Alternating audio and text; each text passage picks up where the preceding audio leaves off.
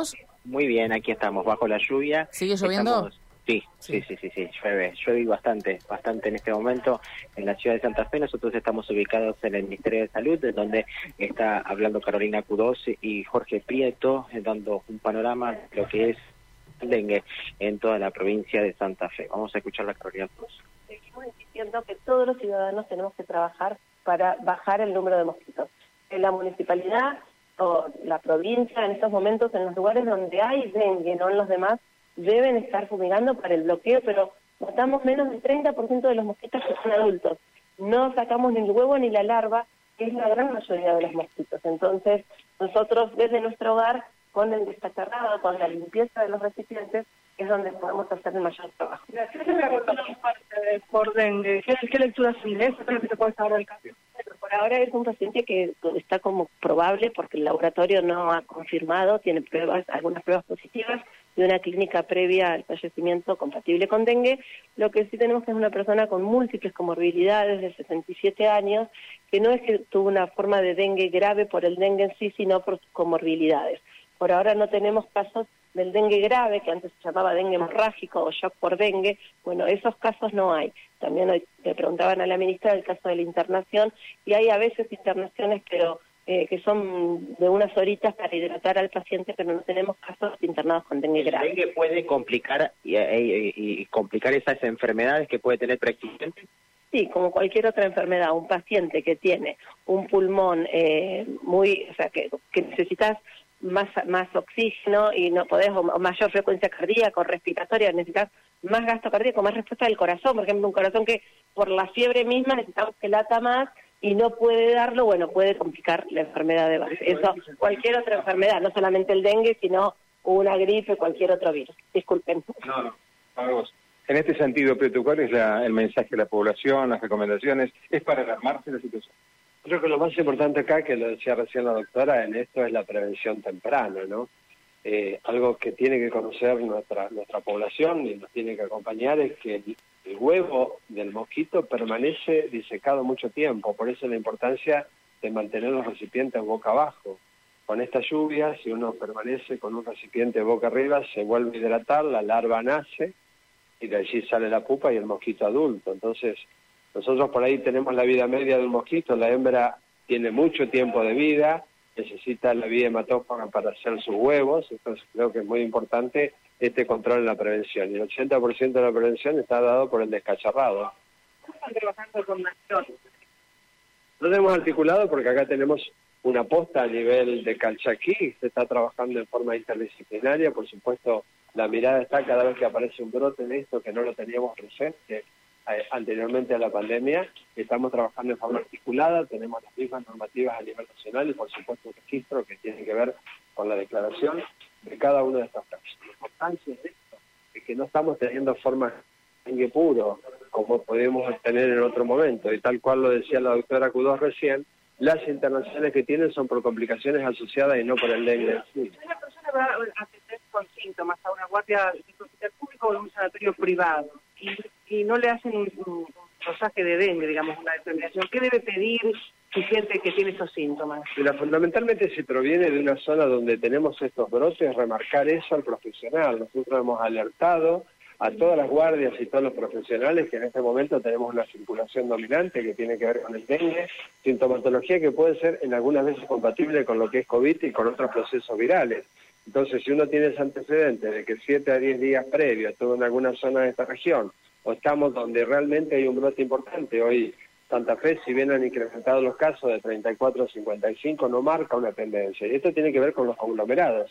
Así que la sospecha está en alerta y, por supuesto, se hacen pruebas serológicas, hay test rápido también para hacer y una, una este, confirmación por PCR, como contaba la doctora recién, para realmente confirmar si realmente fue causa mortal por dentro.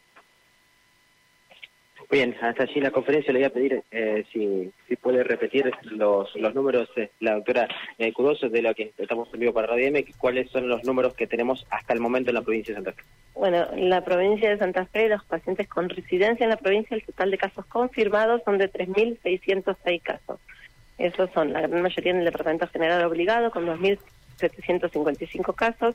San Cristóbal tiene 293 casos, la gran mayoría en la localidad de Ceres.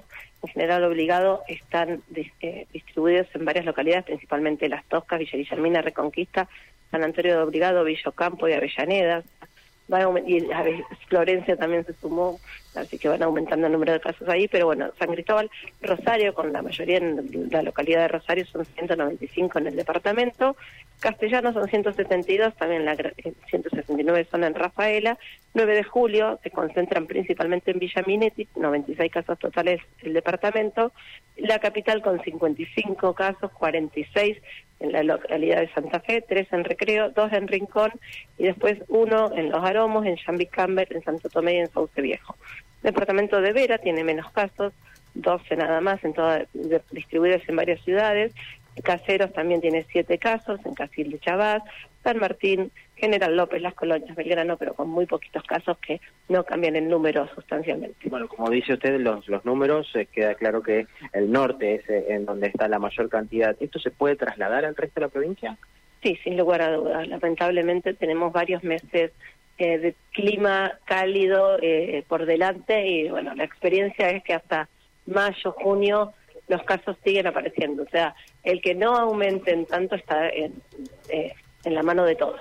El ciudadano haciendo todo lo que sea posible para evitar tener mosquitos en su casa y criaderos de mosquitos en su casa, desde la comunidad, desde los municipios, ayudando a este descacharrado, porque si el ciudadano limpia su casa, lo deja en la puerta y la municipalidad no pasa a retirar los residuos, el ciudadano lo vuelve eh, a, entrar porque no le gusta tener su vereda sucia, por supuesto.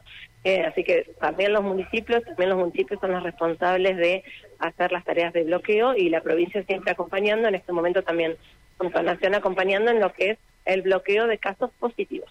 ¿Cuál es la recomendación para estos días que son de, lluvia durante toda la jornada?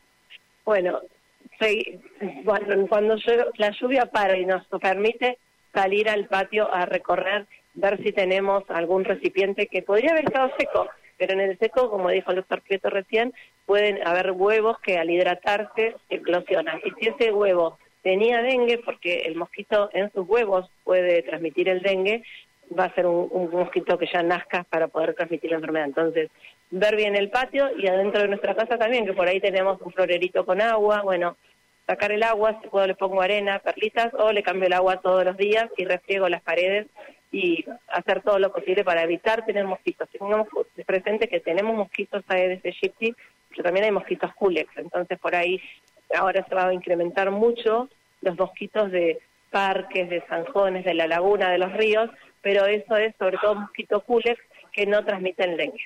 Muchas gracias. De nada la doctora Carolina Cudós y Jorge Prieto hablando de esta en esta conferencia de prensa, como decía, 3.606 casos en la provincia de Santa Fe de dengue.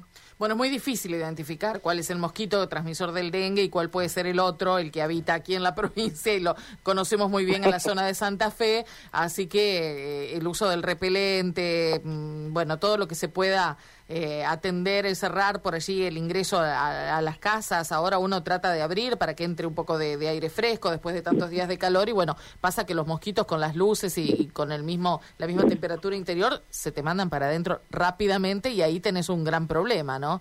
Así que, bueno, eh, todas las precauciones que se puedan tomar para evitar el contagio de dengue, Obvio, obvio, obvio, todas las, precauciones y como decía la doctora Cudós, esto